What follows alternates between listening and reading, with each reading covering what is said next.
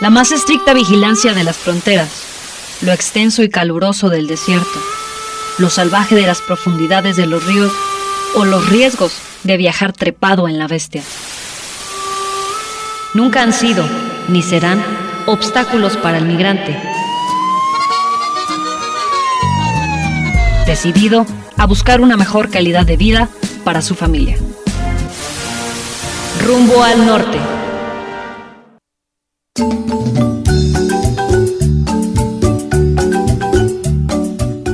¿Qué tal? Qué gusto encontrarnos en la red Radio Universidad de Guadalajara. Esto es Rumbo al Norte, el programa que aborda la migración con perspectiva de derechos humanos.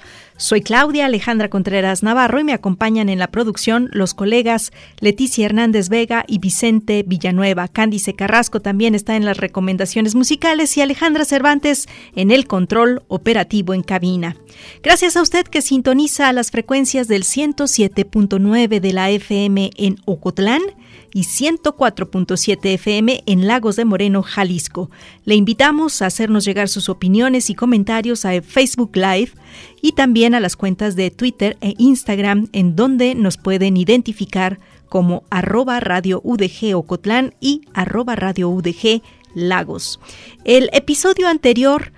Que muchos hijos o de los ex eh, se han convertido en capataces estos mismos conocen a, su gente, al migrante, y, lo someten a jornadas no dentro de lo, entre comillas, lo que dice la ley, traen a sus propias gentes de sus lugares de origen con permisos, y o aquí lo someten a, viviendas donde les están cobrando, vamos a decir, por el, alquiler de la renta en un cuarto de 10 personas, este, eh, y no se quejan.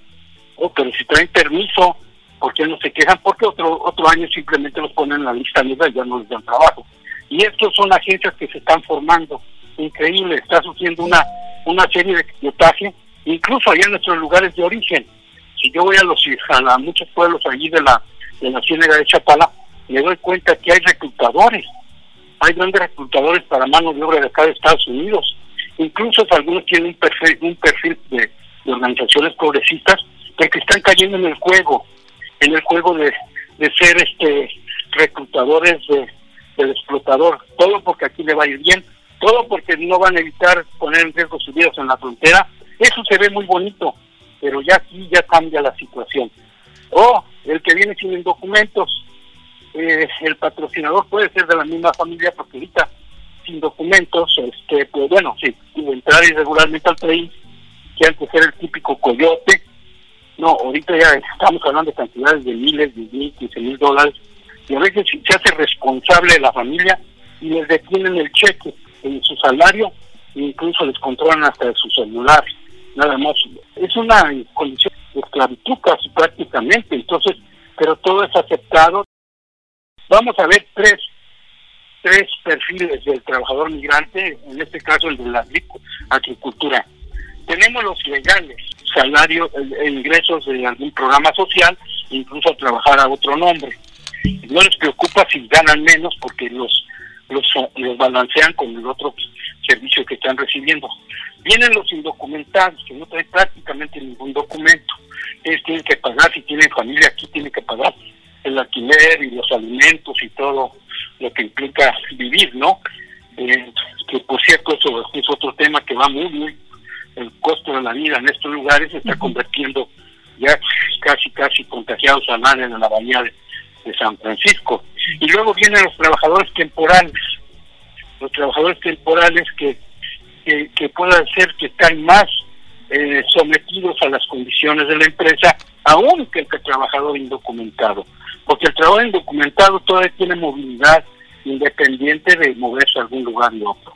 Pero como digo, este trabajador temporal ya está siendo enganchado desde sus comunidades de origen, ya hay grandes, y aquí hay empresas que ya se están dedicando a eso, ¿no? Entonces es una una explotación, este, como de poder corporativa que se está dando en el trabajador migrante y que muchos de ellos vienen de comunidades indígenas, como hay cerquitas de mi pueblo, que es Jaripo, está Caricuacho, están otros lugares indígenas de la, de la región purépecha, de Chiapas, de Oaxaca, de comunidades indígenas de Guerrero, que hablan sus lenguas. Entonces, este, oye, pues tenemos muy buenas leyes en el estado de California. ¿Qué es lo que está pasando? Está pasando simplemente, pues, no hay la suficientes recursos o el interés por proveer vigilantes de, de las leyes de seguridad, de las leyes laborales. Todo está a merced prácticamente los, de los patrones y, y volvemos a lo mismo, es la necesidad la que les obliga, no importa las condiciones migratorias con las que están aquí, de aceptar porque hay que sobrevivir. Y hay, o hay que mandarles el dinero a las familias que dependen de uno que están allá en nuestras comunidades de origen. Pues justamente sobre eso vamos a seguir hablando, Luis, si nos permite, vamos a hacer una pausa y enseguida regresamos justamente para hablar acerca de lo que implica reunir este dinero que ya en este contexto nos explica de prácticamente una explotación laboral que viven muchos de nuestros paisanos, eh, jornaleros agrícolas migrantes que recorren no solamente ahora todo el territorio nacional, desde Chiapas hasta los campos de Mexicali y ahora hasta la Alta California y que están viviendo en condiciones verdaderamente difíciles para eh, lograr trabajar y hacer llegar el sustento a su familia. De eso vamos a seguir hablando en unos momentos más. Con Luis Magaña vamos a un corte y volvemos. Continuamos en esta conversación con nuestro entrevistado, nuestro invitado hoy, Luis Magaña, luchador social, residente en Stockton, California, originario de Jaripo, Michoacán, con quien estamos a la línea telefónica para conocer justamente de estas condiciones laborales que viven muchos de nuestros paisanos, trabajadores, migrantes, para hacer el envío de las remesas, para enviar el sustento a sus familias. Y coméntanos justamente, eh, Luis, qué dificultades se observan o le comparten a usted las y los paisanos para hacer el envío de sus remesas a sus familias en sus comunidades de origen? El envío de remesas ya no es para sostener a sus familias, que ya se encuentran establecidos en una, una residencia permanente. Ahora se están dedicando, por ejemplo, hacen gran recolección de dinero para las fiestas religiosas que se ganan miles y miles de dólares. y, y, este, y hay casos así, estoy siguiendo tres casos, y un caso es de, de Parácuaro, Guanajuato, el otro de la Arenal Jalisco, donde es la misma, el mismo patrón, este, recolecta miles de dólares, pero ese dinero simplemente es para diversión. Se hacen grandes conciertos en, en, las plazas públicas, pero nada queda a la comunidad. Sí, a los comerciantes, económicamente, pues este, y a otros que llegan allá a vender vendedores ambulantes, hacen su agosto, ¿verdad? Pero en sí ese dinero ya ya no no no tiene no es productivo para ayudar a sus comunidades. Y tenemos también el caso de los que eh, eh, los trabajadores temporales, es uno de los grupos que todo el dinero están mandando. Ellos, la empresa les, les encuentra una, vamos a decir, una tienda donde les hacen envío de dinero. Ya nada más llegan cientos, hacen línea y por dos líneas, una es para cambiar sus, uh, sus cheques de trabajo y la otra es para enviarlos a México y se quedan con lo con lo necesario para la, semana, 40, 50 dólares nomás para, para pasarla mientras llega el otro cheque. Este dinero llega directamente a sus, comunidades. Tenemos el caso de las familias indocumentadas también que está aquí. Ellos en su caso pues este, ahorran y ya tratan de ahorrar un poquito más aquí porque ya sus hijos algún día van a ir a la universidad o van a estar trabajando, este, no está muy seguro el trabajo, pero eso sí, cuando vino el periodo pasado, la presidencia de Donald Trump, eh, se dispararon la construcción de viviendas, ¿no? Que todavía hay lugares donde se está yendo muchas remesas a la construcción de viviendas. En algunos lugares, pues, como dicen, oye, Carico hay palacios, pues sí, ya van dos remodelaciones que les dan desde la época de los braceros.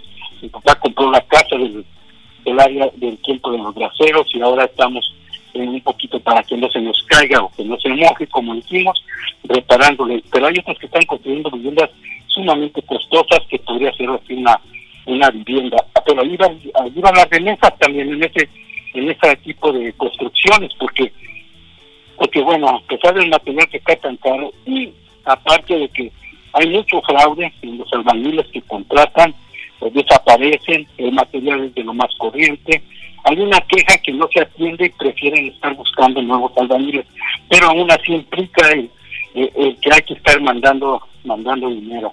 Y después de después de esto pues también también este hay hay contratistas eh, que reclutan a trabajadores que le dicen eh, te, te, doy 100 dólares o te doy o te, mantengo en trabajo ayúdame a enviar dinero porque ese dinero que envían a México tiene un límite para enviar dinero a México y usan como como como como se dice como una mula o, un alguien que se preste para enviar dinero a, tal, a tal lugar. Entonces hay muchas maneras. Yo no sé la procedencia de ese dinero pero sí muchos en, en el campo de, de los trabajadores eh, de los de empresas agrícolas pues es como todo se lava dinero no de de, que no es, no legal. Y pues eh, también por allí este se invierte ese dinero también a las comunidades eh, allá en negocios o qué sé yo, ¿verdad? Eso, ha, ha, existido, pero en sí ah, eh, proyectos proyectos productivos que vayan a remesa hubo un intento allá en la región de Jaripo, voy a poner este ejemplo, todo el mundo migrantes se fueron y sembraron agave.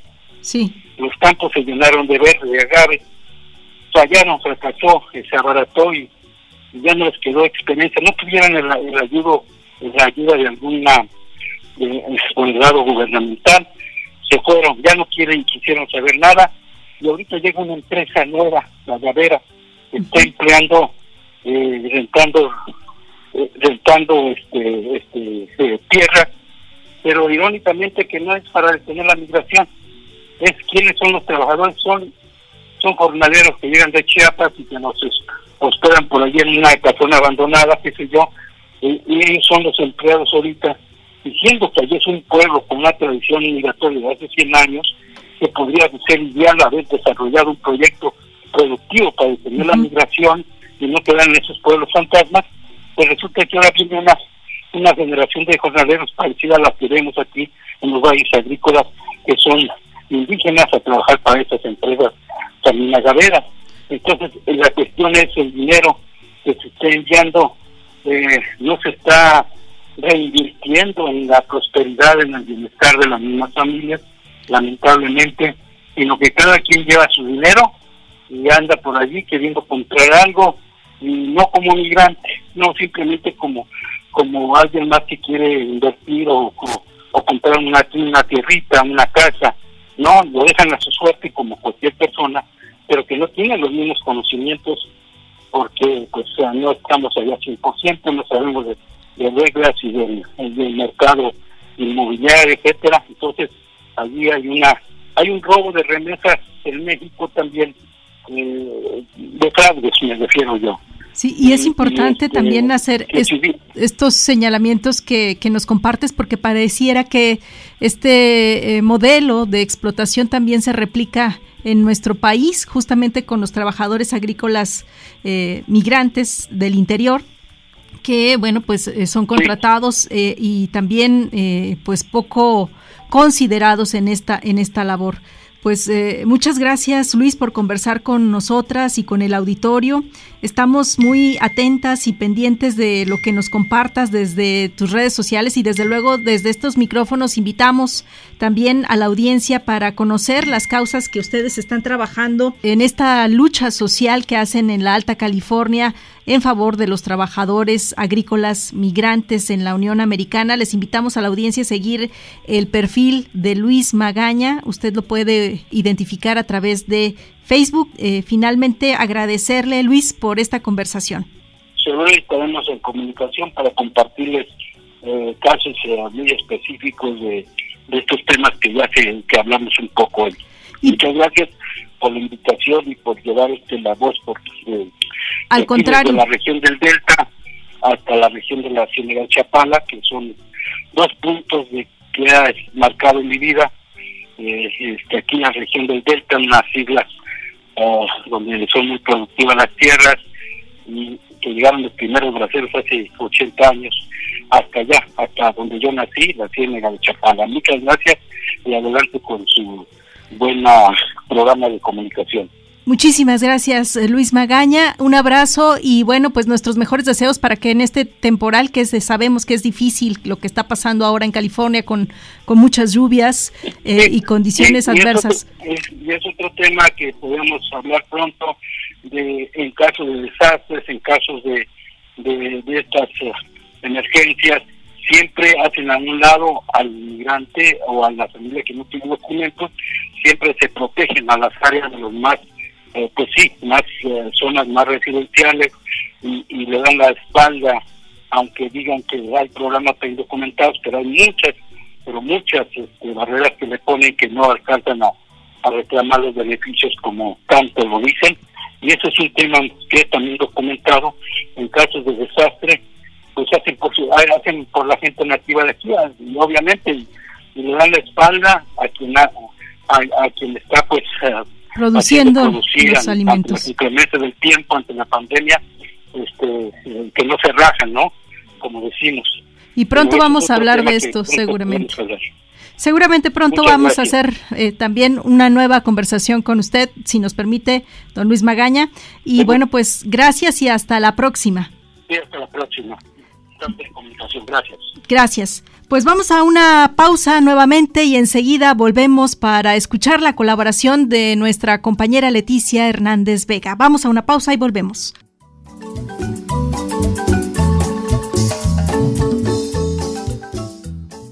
Rumbo al norte.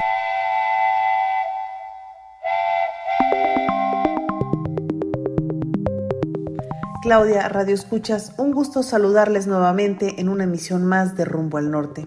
El día de hoy comentaré sobre el otro lado de la historia. Recordarán que en la emisión anterior hablamos sobre el envío de remesas por parte de los conacionales y el impacto que éstas generaban en sus comunidades de origen. El día de hoy hablaremos de las condiciones laborales que padecen los trabajadores migrantes en la Unión Americana y los esfuerzos que hacen para enviar esas remesas ya sean familiares, sociales o colectivas. Partimos de la certeza que no todos los migrantes que radican en Estados Unidos tienen las mejores condiciones laborales. Hay quienes se han insertado de manera legal en el sistema y su situación no se presenta tan complicada, pero existe un gran número de ellos que laboran bajo condiciones indocumentadas y de acuerdo con investigadores del Colmex, el estatus migratorio el bajo capital humano y el desconocimiento del idioma inglés son algunos de los elementos que orillan a los trabajadores a insertarse en actividades que ponen en riesgo su salud e integridad física. En el estudio Salarios y riesgos laborales de los migrantes mexicanos en Estados Unidos, los investigadores documentan que en los empleos de alto riesgo, se suelen enfrentar extenuantes horarios de trabajo que disminuyen la capacidad de concentración, alerta y habilidad en situaciones que comprometen la integridad física provocando fatiga, ansiedad, depresión, agotamiento, problemas del sueño y padecimientos físicos. Así, el deterioro de la salud, la poca cualificación, la violación de los derechos laborales, la discriminación y la precariedad en las condiciones de trabajo son elementos que están detrás de las tan aplaudidas remesas que envían los conacionales. Las condiciones climáticas se suman a esta larga lista de adversidades que deben sortear los migrantes. Las intensas lluvias de las últimas semanas en California han dejado a cientos de familias desamparadas, sin ni siquiera ingresos para subsistir mucho menos para enviar a sus pueblos. Las intensas nevadas en gran parte de los Estados Unidos afectaron laboralmente a miles de mexicanos y con ello la posibilidad de, enviar remesas. Por otro lado, otra fuente de captación de remesas, sobre todo sociales y colectivas, se debe al trabajo de las organizaciones de migrantes, quienes aprovechando su poder organizativo y capital político, captan recursos a través de rifas, bailes, kermeses, eventos deportivos y donaciones por parte de algunos gobiernos locales del destino, con el fin de financiar obras en sus comunidades de origen. Si bien en estos recursos se incluye gran parte de capital proveniente de empresarios migrantes, La realidad es que dichos recursos se reúnen con unión, trabajo, esfuerzo y sacrificio de los migrantes en sus lugares de destino, apelando a la solidaridad, la empatía y la nostalgia por el bien común. Recuerde, las remesas no son sinónimo de riqueza y derroche de dólares, sino producto del esfuerzo de los que se fueron para mejorar las condiciones de los que se quedaron. Para conocer más sobre el documento Salarios y Riesgos Laborales de los Migrantes Mexicanos en Estados Unidos, puede ingresar al sitio estudiosdemográficos y urbanos.colmex.mx. Hasta aquí mi comentario. Hasta la próxima.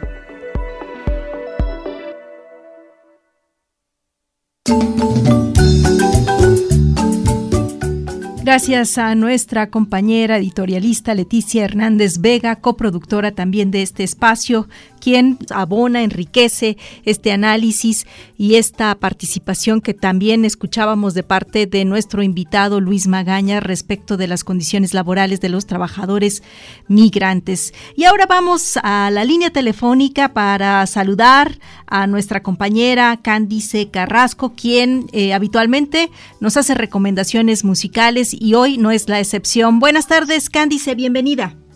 Hola, buenas tardes a todo el auditorio de Rumbo al Norte. Claudia, espero que te encuentres muy bien.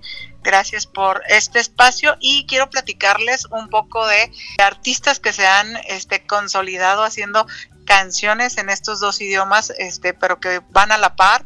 Este es muy común en estos tiempos, pero en la época de los años 40 sí existía una separación en los idiomas mucho más marcada. Sin embargo, Nina Romae destacó por incursionar en esta modalidad.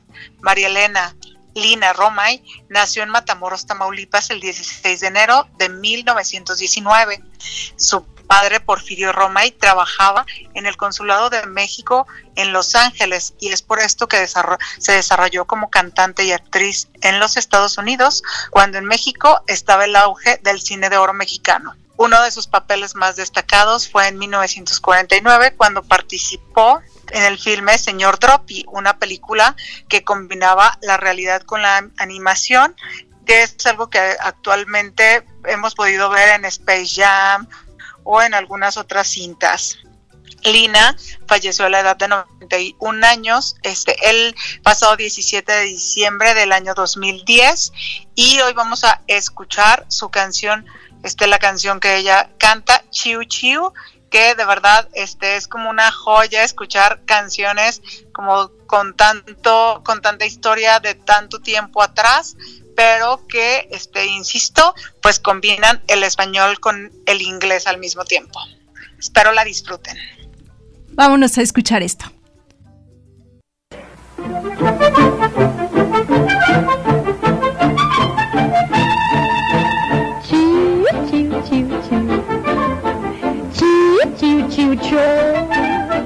Mira que la vida es triste, que a tu cantar me alegra el corazón chiu, chiu, chiu. Chiu. Canta, canta, pajarito, que tu cantar me alegra el corazón. Con tus gorjeos, con tu trinar, despierta el alba, la noche ya se va. Con tus gorjeos, con tu trinar, despierta el alba, la noche ya se va.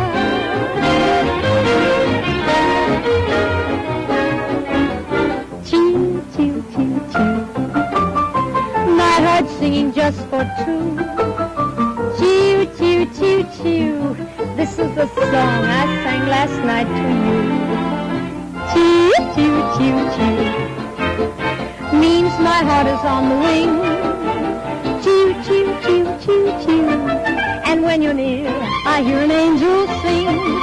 Love is soaring, I'm flying high. You're so adoring, my heart is in the sky the bird that's singing will soon be through.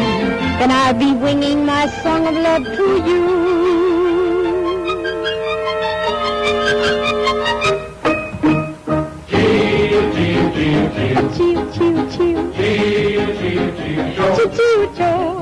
Mira que la vida es triste, que tu cantar me alegra el corazón.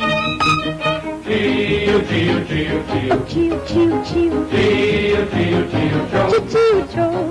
Canta, canta, pajarito, que tu cantar me alegra el corazón. Chiu, chiu. Chiu, chiu. Chiu, chiu, chiu, chiu, chiu, chiu.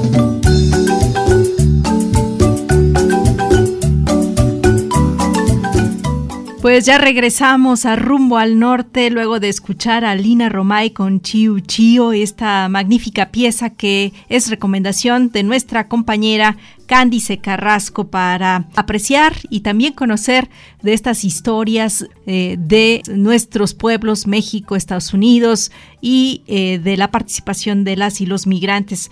Y bueno, luego de escuchar esta recomendación muy interesante, ahora vamos a recapitular los resultados de la reciente cumbre de líderes de Norteamérica. Para ello conversamos con el profesor Guillermo Castillo, quien es migrantólogo investigador adscrito a la Universidad Nacional Autónoma de México, quien a partir de hoy se integra al equipo de colaboradores recurrentes de Rumbo al Norte.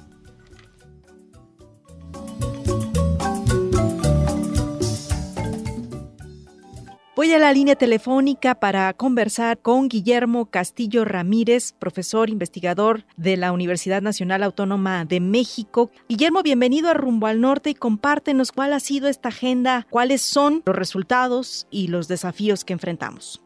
Hola, un gusto, un gusto estar acá eh, y saludos a la audiencia del, programa. Mí es muy grato estar aquí con ustedes hablando de estos temas.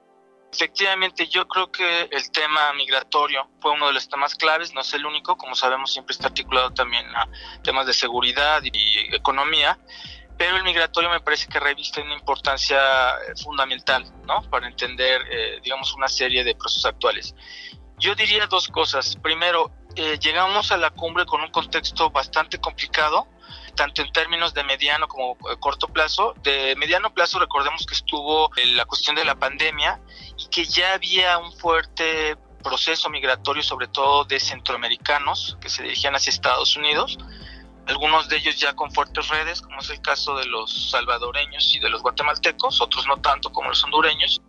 Y muy recientemente también empezaron los incrementos sustantivos de flujos de migraciones internacionales de venezolanos, cubanos y nicaragüenses. Entonces, en este contexto, si llega la cumbre, recordemos que previamente también Biden había hecho el anuncio de que se recibirían hasta 30 mil migrantes venezolanos, nicaragüenses y cubanos con una serie de requisitos muy puntuales, que esto también luego hay que decirlo, porque no es una carta en blanco, es decir, se busca cierto perfil. En este tenor, la cumbre lo que buscó, de alguna manera, lo que se dijo mediáticamente de forma más o menos generalizada, es que se apuntala nuevamente la idea de una migración regular, eh, ordenada y segura. A mí me parece que en términos generales este es un discurso recurrente, pero que en el fondo vemos una situación estructural muy, muy compleja, que de alguna manera también salió a la luz. Trataré de enunciarla en dos procesos. La primera es, hay una serie de causas de carácter histórico-estructural que están jugando un papel fundamental y que van a hacer que los flujos migratorios no disminuyan en, en, el mediano ni en el corto plazo. Sabemos que hay condiciones de vida muy adversas, sobre todo de carácter económico, principalmente en el norte de Centroamérica, pero también en el, de cientos migrantes, como Venezuela, y podrían ser los casos de Cuba o Nicaragua. Pero aquí habría que hacer un acotamiento de carácter geopolítico e histórico. El primero tiene que ver con que dos de estos grupos migratorios importantes, digamos, las condiciones por las que salen, sí están producidas en buena medida por el afán intervencionista norteamericano. O sea, recordemos que hay dos bloqueos muy importantes, muy fuertes hacia Cuba y hacia Venezuela. Esto tiene una implicación real de facto. Eh, digamos, el incremento de los niveles de pobreza, por ejemplo, en Venezuela, sí está vinculado directamente a este tipo de situaciones y sabemos que las condiciones de materiales de vida de esos dos países también. Entonces, me parece que sí hay que denunciar, hacerla muy visible, porque mientras estas situaciones no cambien, difícilmente los flujos van a, a, decrecer, ¿no? Y en este sentido hay, digamos, como un nivel político que falta tocar todavía. La segunda cuestión que me parece importante tiene que ver con esta idea de tratar de volver más seguras y regulares las migraciones, que también es de alguna manera, eh, digamos, discursivamente suena bien, digamos, como de la propia perspectiva de los migrantes, es una situación muy drástica y muy dramática. Lo primero que diría es que algo que está muy presente es la constante ausencia de la presencia política de los migrantes. Es decir, los migrantes, ¿no? Con estas situaciones muy adversas, ¿no? De pobreza, de persecución política en ciertos contextos, ¿no? En el, por ejemplo, en el caso nicaragüense, no tienen una voz en el debate, ¿no? Realmente no tienen una voz y son usados no pocas veces como activos políticos. Una de las cosas que yo diría que es importante es que, por ejemplo, el tema migratorio en Estados Unidos desde hace muchos años, pero de manera muy reciente, está supeditado a las pugnas entre demócratas y republicanos. Y mientras no tenga una centralidad la perspectiva de los migrantes, me parece nos faltará, digamos, una dimensión fundamental del debate, ¿no? No pueden ser vistos ni como activos, ni como un problema, ni como un proceso, tienen que ser vistos como personas que tienen condiciones de vida muy adversas.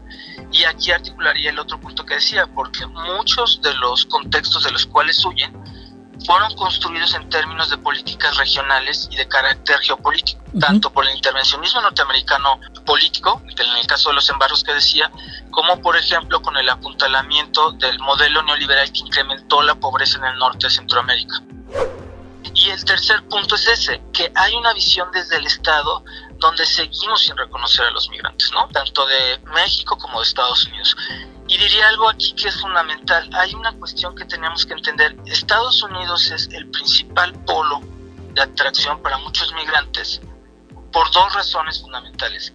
La primera tiene que ver con el tipo de salario real al que tienen acceso en Estados Unidos. ¿no? Sabemos que los salarios en Estados Unidos, el mínimo, puede ir arriba de 10, 12 dólares la hora. Y el salario eh, real que puede tener un migrante en Estados Unidos es muy, muy alto, o es incluso mayor a 3 mil dólares, sacamos la cuenta. O sea, si trabajan alrededor de un promedio de 8 o 9 horas por 6 días, saquen la cuenta, estamos hablando más de más de 3 mil dólares, que no hay forma de que puedan obtenerlo ni en su país ni en México, ¿no? México aquí sí está supeditado a ser justamente un país de tránsito.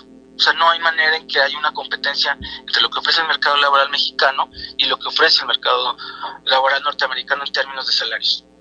Y la otra cuestión que es clave es las redes. Sí hay redes importantes de varias, eh, de varias nacionalidades en Estados Unidos. Es el caso de los guatemaltecos, es el caso de los salvadoreños, es el caso también de los cubanos. Y entonces diría que estas tres dimensiones tienen que estar presentes para el debate. Me parece que en términos mediáticos hubo relativos avances en términos discursivos, pero hay que ver efectivamente cómo se aplican. Y terminaría esta primera intervención diciendo algo que, pues, que me parece fundamental y es eh, también el papel de México eh, a nivel regional, sobre todo en relación a norte de Centroamérica, pero sobre todo ahora esta, esta triada de países, este, Nicaragua, Cuba y Venezuela, también está muy supeditado a la agenda norteamericana, si nos damos cuenta. Esta idea de que se ponga un tope, de que solo se van a aceptar, o sea, que Estados Unidos aceptará 30 mil migrantes por mes, de estas tres nacionalidades, este, nicaragüenses, cubanos y venezolanos, y que además cumplan ciertos requisitos, ¿no? Que ya tengan un, eh, una persona de aquel lado, que les ofrezca, digamos, con ciertas características económicas, que llegue por avión, etcétera, eh, sí genera también que el resto obviamente se van a quedar en México, ¿no? Y habrá que pensar justamente qué tipo de, de infraestructura se cuenta para que se le dé respuesta a esto. Nuevamente, quienes son los últimos en ser considerados de facto son los migrantes. Es decir, pensemos que se trata de poblaciones que salen en condiciones muy adversas, que recurren a la migración como una acción para mejorar sus condiciones de vida. Es decir, eh, la, migración sí tiene una dimensión política, no en el sentido tradicional, pero sí en el, en, el sentido de que se vuelve una estrategia para salir de un lugar muy adverso y para tener una mejor condición de vida. ¿no? Y en ese sentido sí, sí hay una relación del migrante con un Estado nacional, con un país que no le provee de una serie de condiciones para poner una vida digna, sean de, carácter material en términos económicos, trabajo, un salario, etcétera, o huir de condiciones de violencia, ¿no? Entonces, lo que yo sí apuntalaría es que es urgente que los migrantes tengan eh, una parte activa y central en este debate.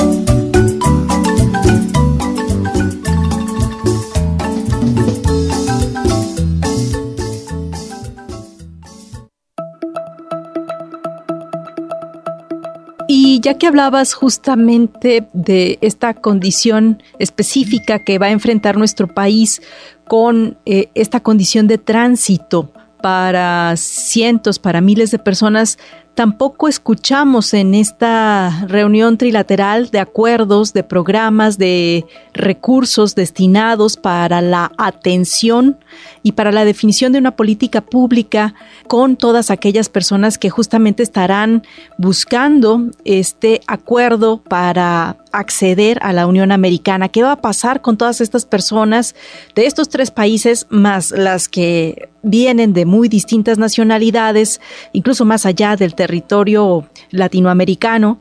y que están pensando en quedarse por un tiempo específico en México para poder ingresar a los Estados Unidos. ¿Cómo es que se va a atender a esta población?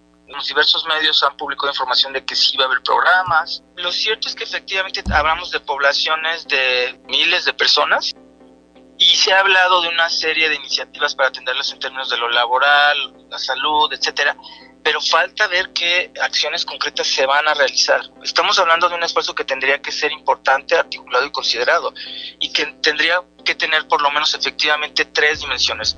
La laboral es una fundamental, o sea, el migrante eventualmente viene trabajador porque necesita dinero para poder vivir, una que tuviera que ver con la asesoría también de la salud, ¿no? En el sentido amplio, también psíquica, ¿no?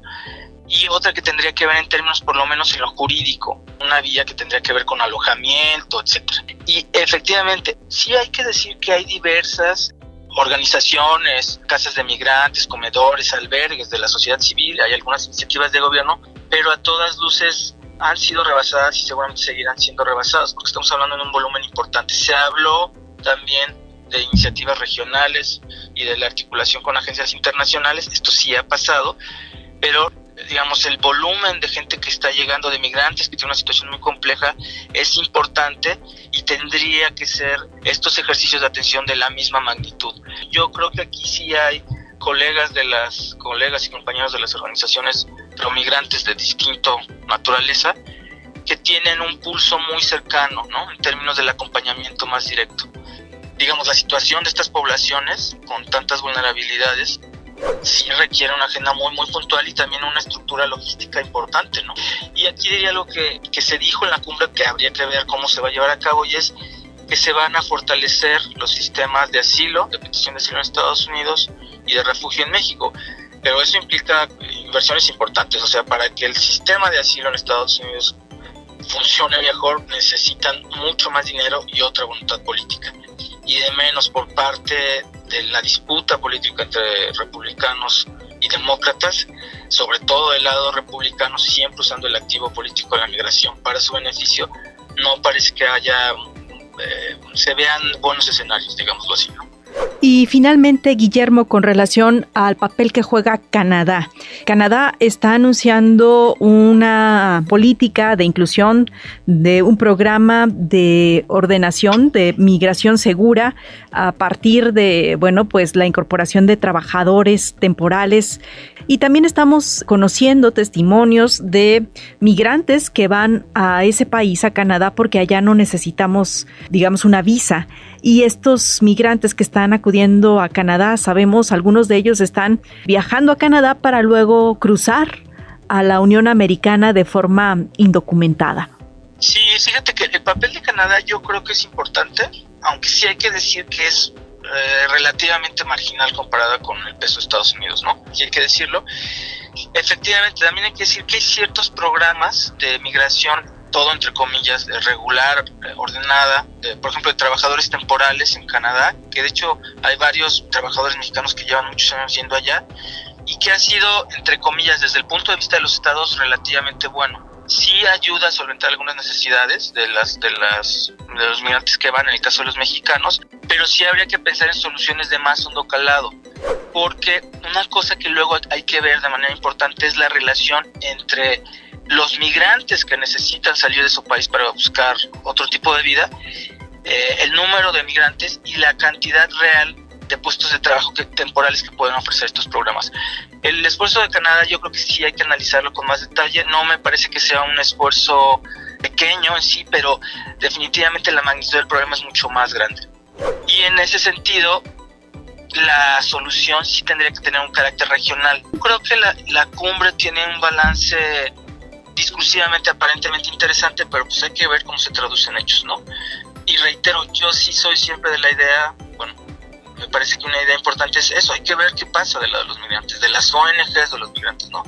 El Estado es un agente fundamental para entender estos debates, pero de ninguna manera es el único. Claro, hay que oír lo que dicen, hay que ver qué hacen, pero de ninguna manera es el único agente reiteraría esta idea de que hay que poner en la mesa a los migrantes, ¿no? Los migrantes son sujetos políticos muy, muy importantes, ¿no? Muy, muy relevantes, que no pueden no estar. Justamente también de algo que en la academia tiene que pasar, que es cambiar nuestras maneras de concebir estos procesos, ¿no? Desde luego. Pues muchísimas gracias, Guillermo, por esta participación y por este diálogo con el auditorio de Rumbo al Norte y nuevamente bienvenido a este espacio para seguir conversando, ampliando la reflexión y la opinión en migración. Muchísimas gracias, un gusto estar con tu audiencia y seguimos la colaboración. Muchísimo gusto. Gracias.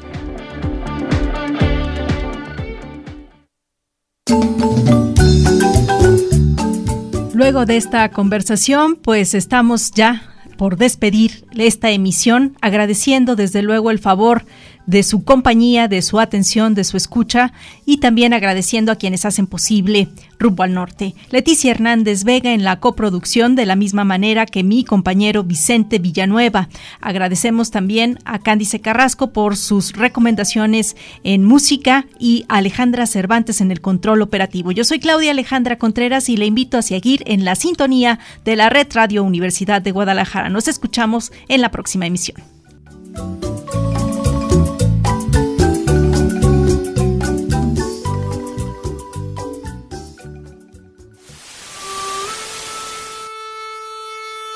La más estricta vigilancia de las fronteras, lo extenso y caluroso del desierto, lo salvaje de las profundidades de los ríos o los riesgos de viajar trepado en la bestia.